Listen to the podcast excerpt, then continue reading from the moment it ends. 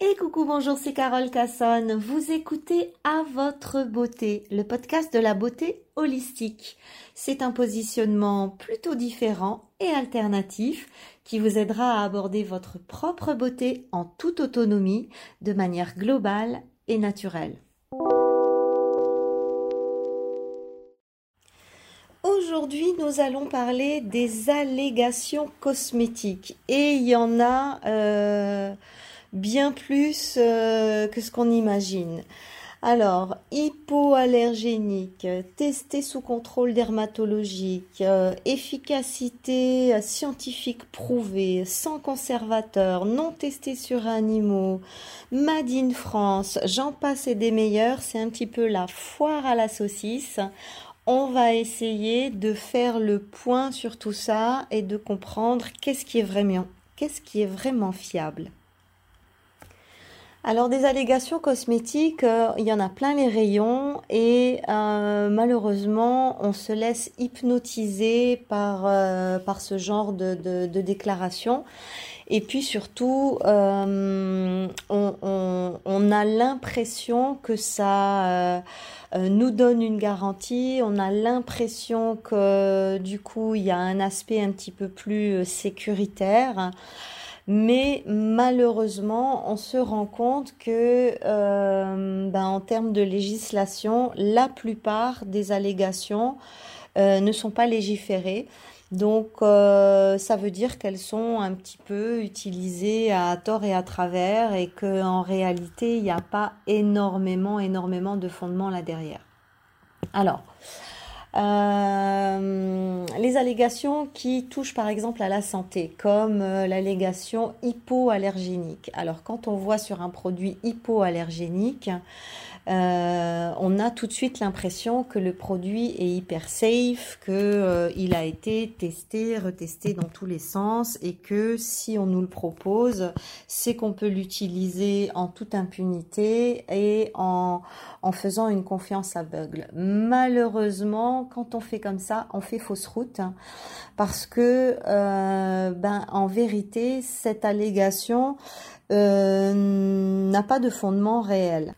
C'est-à-dire que certaines marques vont utiliser euh, la mention hypoallergénique simplement pour pouvoir informer le consommateur euh, qu'ils ont évité de formuler avec les matières premières réputées allergisantes et qui sont listées dans euh, la législation pour les cosmétiques.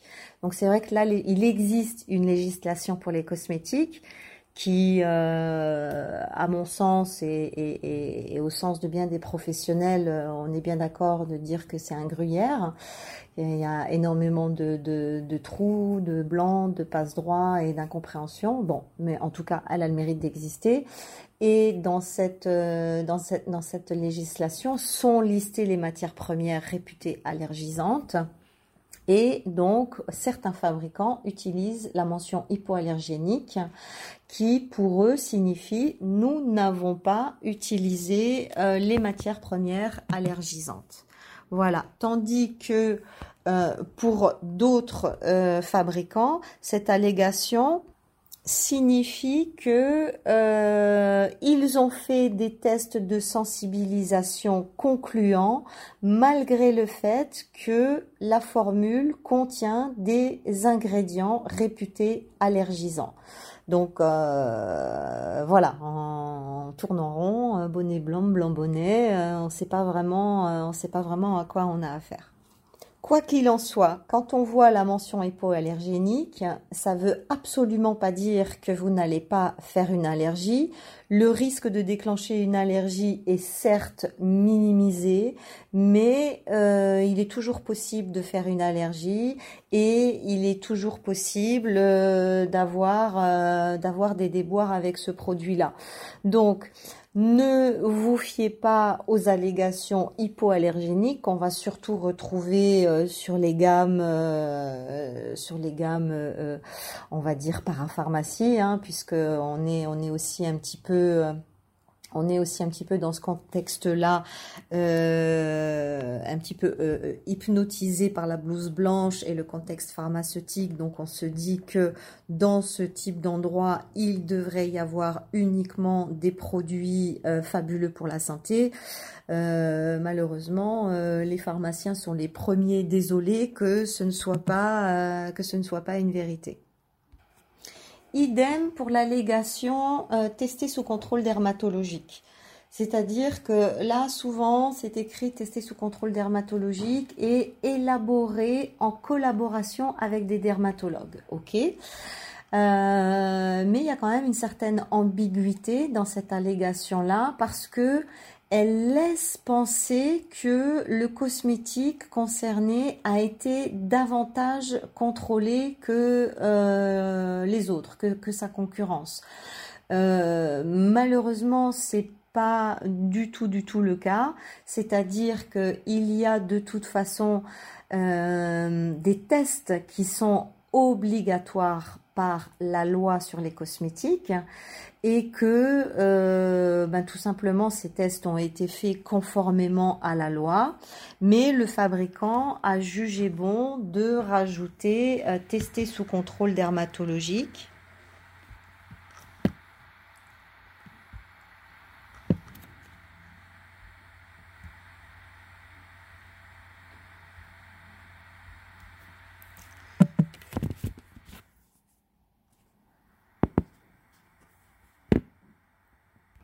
Mais dans ce cas, ça veut euh, tout simplement dire que euh, ben, dans la société en question, euh, les employés sont dermatologues, donc c'est testé sous contrôle dermatologique, ou tout simplement les dermatologues ont pu tout simplement apposer leur signature sur le rapport de contrôle de test et à ce moment-là, ça permet aux fabricants de dire euh, sous contrôle dermatologique ou élaboré avec euh, des dermatologues. Donc encore une fois, on, est sur une allégation qui est euh, très séduisante, très sécurisante, mais qui ne veut pas dire grand-chose. On est absolument dans le même registre ensuite quand il s'agit de l'allégation efficacité scientifiquement prouvée. Euh, oui, euh, d'une certaine manière, tous les tests sont des tests scientifiques. tous les tests que demande la législation sur les cosmétiques sont tous des tests scientifiques. Donc, à partir du moment où on dit efficacité scientifiquement prouvée, ben ça veut pas dire grand chose non plus, ça veut juste dire qu'au fait euh, le fabricant a fait les tests obligatoires et cela dit en passant, c'est souvent des tests à minima euh, qui n'offrent euh, véritablement pas d'énorme sécurité. Hein, encore une fois, la législation sur les, sur les cosmétiques est euh, très, très souple, très souple, voire, euh, voire des fois très, très opaque. Donc, euh, efficacité scientifiquement prouvée est encore une fois un argument marketing plutôt qu'un argument de véritable sécurité par rapport à l'utilisation du produit. Concernant euh, les allégations qui annoncent euh, produits sans conservateur, euh, alors là, il y a plusieurs cas de figure. C'est-à-dire que d'un côté, soit le cosmétique ne contient pas les conservateurs listés par le règlement des cosmétiques, et à ce moment-là, euh, ça signifie que euh, le fabricant a peut-être trouvé une autre manière de conserver ou alors un, conservateur spécifique à la marque euh, qui va faire justement le job de conservation, mais étant donné qu'il n'est pas listé en tant que conservateur par le règlement cosmétique, ben à ce moment-là, le fabricant se permet de dire attention, produit sans conservateur. Voilà, ça c'est une des possibilités.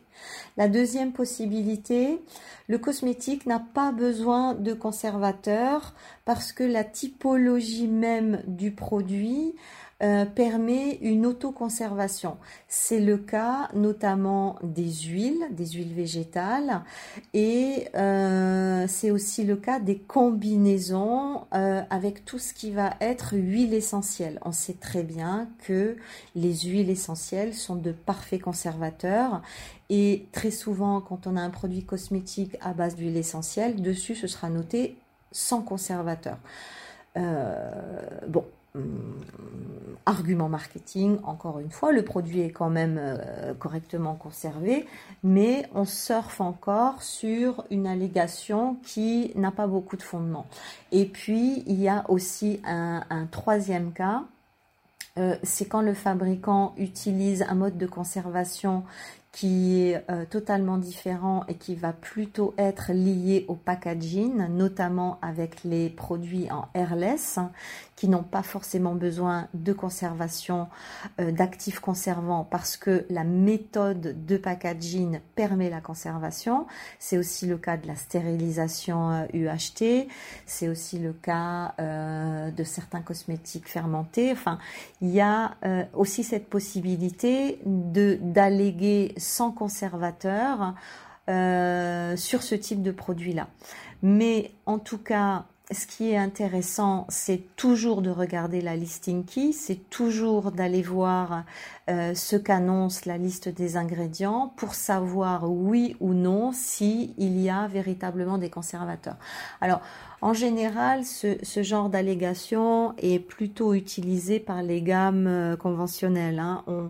On, trouvera un petit peu moins d'allégations dans ce sens-là sur les marques naturelles ou bio parce que euh, parce que effectivement euh, il peut y avoir de, des familles de conservateurs qui sont complètement naturelles et, euh, et à ce moment-là la conservation se fait se fait tout à fait naturellement et le fabricant ne va même pas forcément l'indiquer ou utiliser cette allégation euh, euh, pour l'aspect marketing.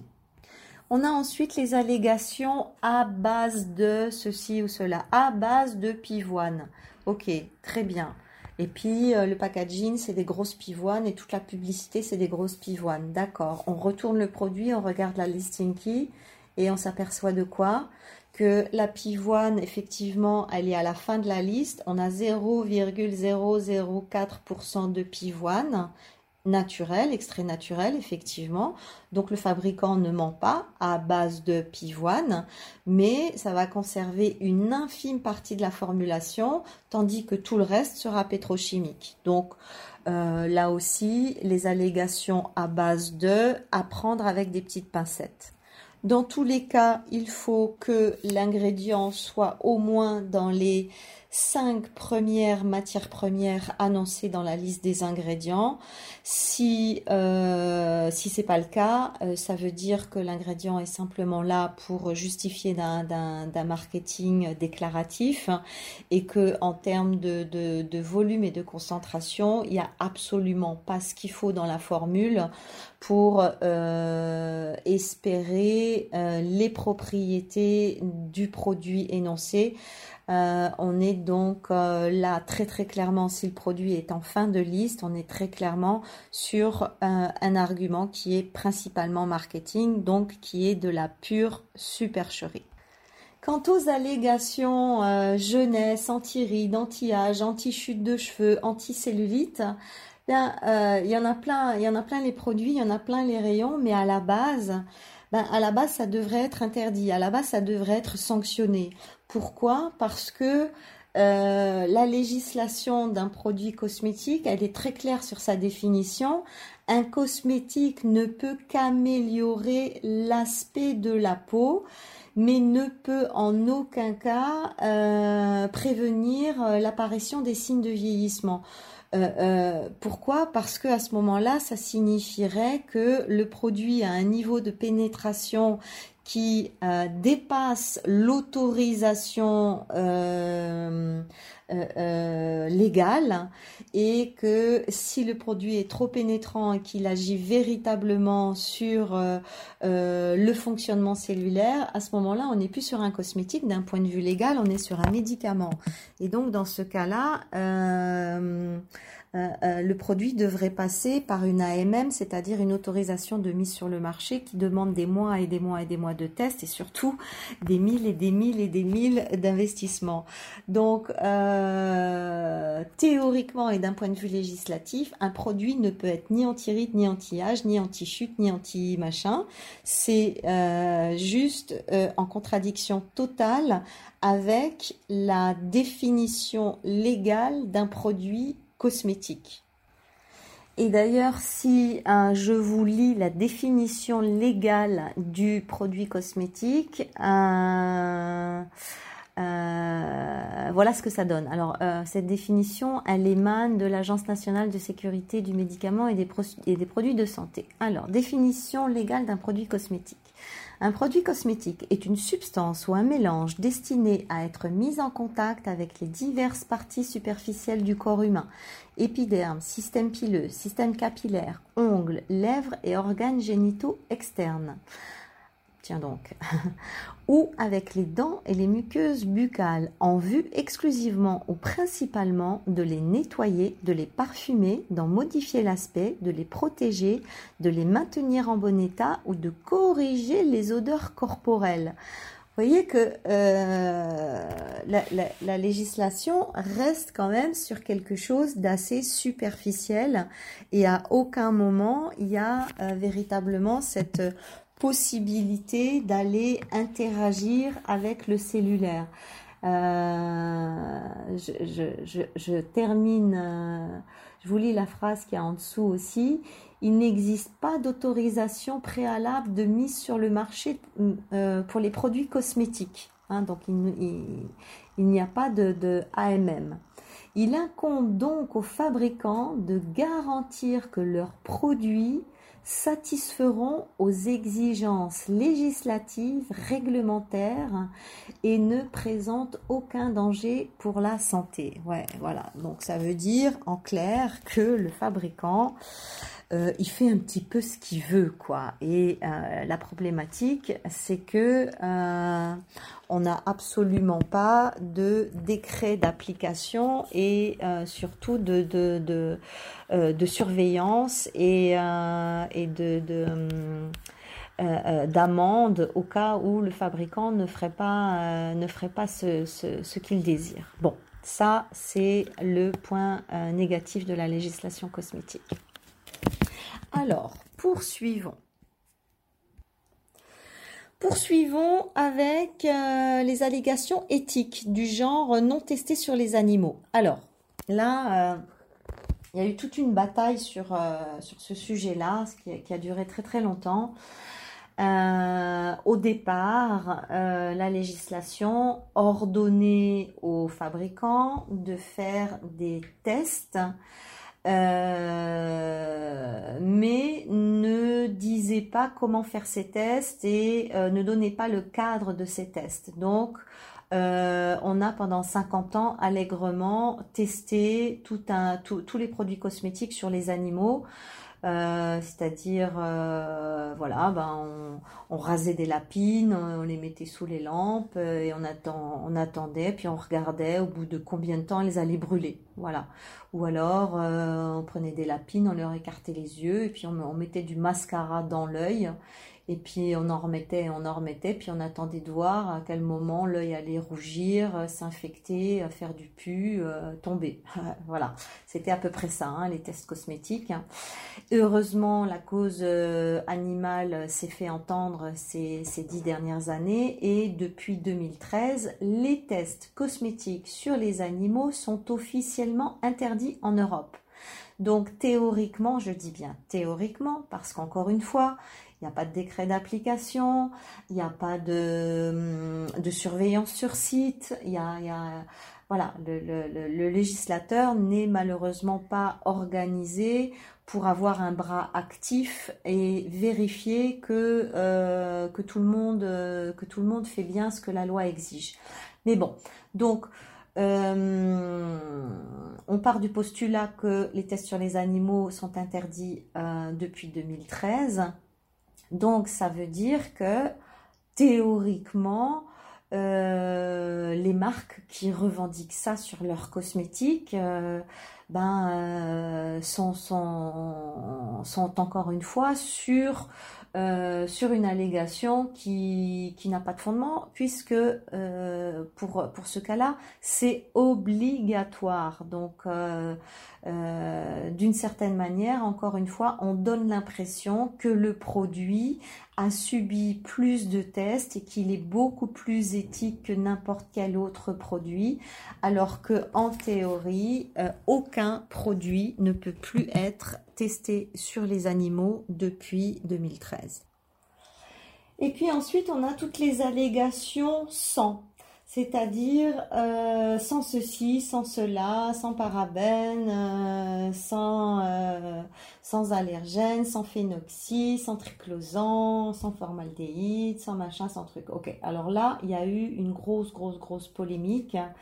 Et en 2019, le législateur a mis en place une, une interdiction qui, euh, qui est intéressant parce que on va pouvoir un petit peu euh, réguler de, de, de, on va dire progressivement parce que malheureusement il y a encore énormément de produits qui sont déjà en distribution avec plein d'allégations sans ceci, sans cela. Euh, à terme, euh, pour les nouvelles fabrications, ce sera interdit, mais euh, on en trouvera encore pendant un certain temps dans les rayons. L'application, enfin, le, le, décret d'application est entré en vigueur au 1er juillet 2019, qui interdit de parler de produits, par exemple, ce qui est interdit, c'est euh, sans corticoïdes, euh, sans formaldéhyde. Euh, ce qui est interdit, c'est sans conservateur. ce qui est interdit, c'est enfin sans conservateur, particulièrement pour les familles de parfums où bien, bien entendu il y a une tellement forte, tellement forte teneur en alcool qu'il n'y a pas besoin de conservateur. Donc voilà, pour ce genre d'allégation, c'est interdit. Euh, ensuite, euh, les sans substances allergènes, ça aussi, ça va être, euh, c'est interdit depuis le décret. ce qui est interdit à terme aussi, c'est sans parabènes, sans phénoxy et sans triclosan. Tout ça, ça reste, c'est des sangs qui sont interdits. Mais on va encore en trouver pas mal en circulation le temps que tout s'écoule. Euh, de, manière progressive. En tout cas, les nouvelles euh, fabrications de l'eau cosmétique ne sont plus autorisées à sortir avec ce type d'allégation. Mais sont encore autorisées euh, les sans-alcool, par exemple, pour un, produit de rinçage pour la bouche parce que ben voilà le, le, consommateur euh, a le droit de savoir si son bain de bouche est avec ou sans alcool. Euh, ce qui sera encore autorisé, ce sera sans ingrédients dérivés d'animaux, hein, ce qui n'a rien à voir avec ce que je vous ai dit tout à l'heure. Euh, non testés sur animaux. Là, on parle des, des, des, des, matières premières qui peuvent être dérivées des animaux. Hein, notamment euh, euh, pour les personnes véganes. Euh, on pourra encore utiliser l'allégation sans acétone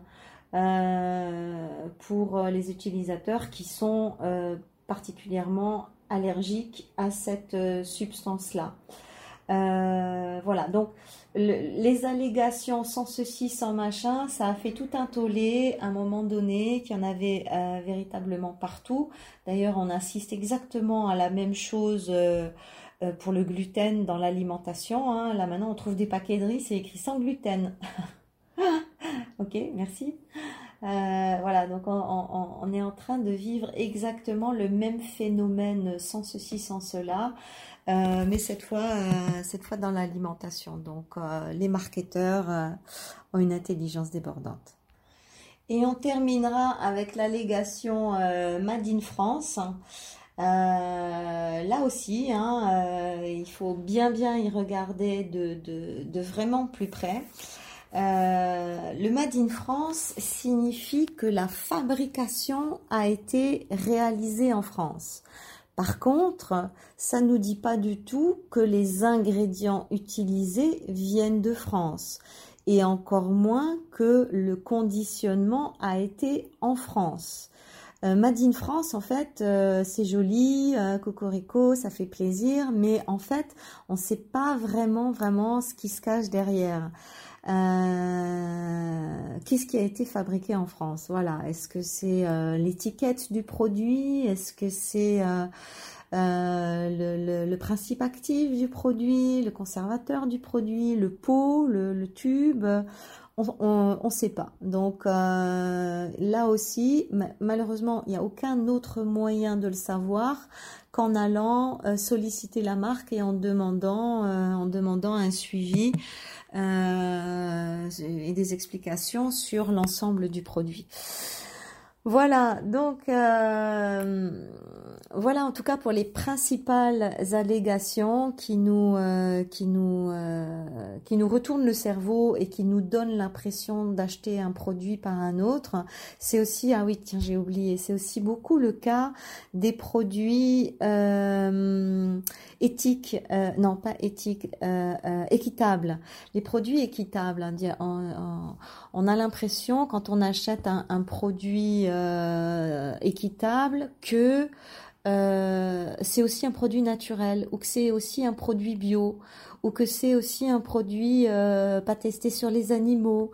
Euh, équitable ça ça va développer dans notre cerveau un imaginaire qui va bien plus loin que la réalité et du coup on va faire des associations qui n'existent pas euh, euh, équitable, euh, on l'associe avec bio, on l'associe avec naturel, alors que bah non, ça peut être équitable et, pas bio du tout, ou même voire pas naturel du tout.